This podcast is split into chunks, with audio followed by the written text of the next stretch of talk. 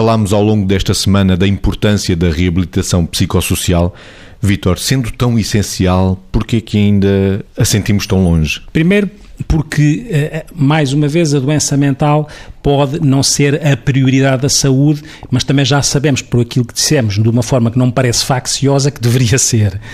Por outro lado, porque muitas vezes existem, em relação aos próprios técnicos, podem existir opiniões diferentes e às vezes é difícil criar consensos. E em Portugal também existe muito isto entre os PSIs, que é esta coisa de, em vez de procurar pontos que são essenciais para trabalhar em reabilitação, andam a tentar marcar pontos. E isso é um bocadinho diferente. Pontos é uma coisa, pontos é outra. E às vezes existe este viés que condiciona depois aquilo que é passar ao terreno uh, aquilo que é necessário. E tem que haver uma vontade política clara.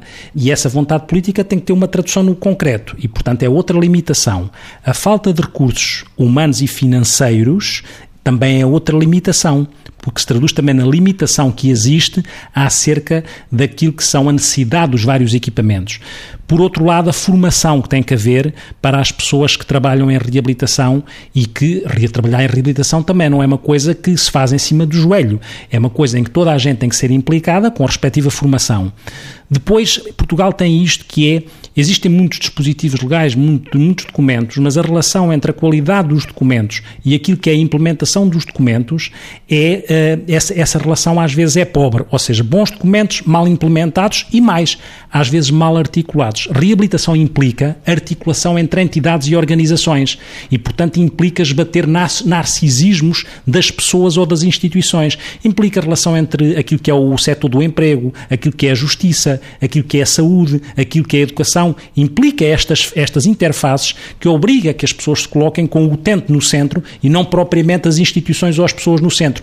Tudo isto são condicionalismos que muitas vezes pervertem e que impedem e bloqueiam a passagem à implementação da, da reabilitação na sua, na sua essência. É certo que ainda há muito para fazer, mas já se vai fazendo, Margarida. Claro que já se vai fazendo e eu acho que quem como nós começou a trabalhar nestes domínios há tantos anos e foi fazendo um caminho, nós próprios, e, e contribuindo, obviamente, para que estes caminhos evoluíssem, acho que se percebe uma distância imensa entre onde nós começámos, se quisermos, há 20 anos e agora. De qualquer das maneiras, eh, eu costumo dizer, usando uma terminologia que também é muito típica, eh, se vê muito frequentemente, nos, nos, nomeadamente nos grupos de autoajuda, em alguns tipos de grupos de autoajuda, que é esta história de pôr, o ideal será pôr os princípios acima das personalidades, não é? E em reabilitação nós vamos vendo um bocadinho alguns guetos a nível da saúde mental, em que as pessoas põem um bocadinho a personalidade e, e os seus objetivos pessoais acima dos princípios globais, que era o bem maior, e ainda o estar ao serviço de todas as pessoas com doença mental. Por outro lado, ainda, também verificamos que naquelas que são hoje herdeiras das grandes instituições ou dos grandes hospitais psiquiátricos, portanto, que ainda há várias instituições neste sentido, também há lá pessoas a trabalhar e muitas destas instituições evoluíram com serviços eh, atuais e tudo mais para intervir em reabilitação.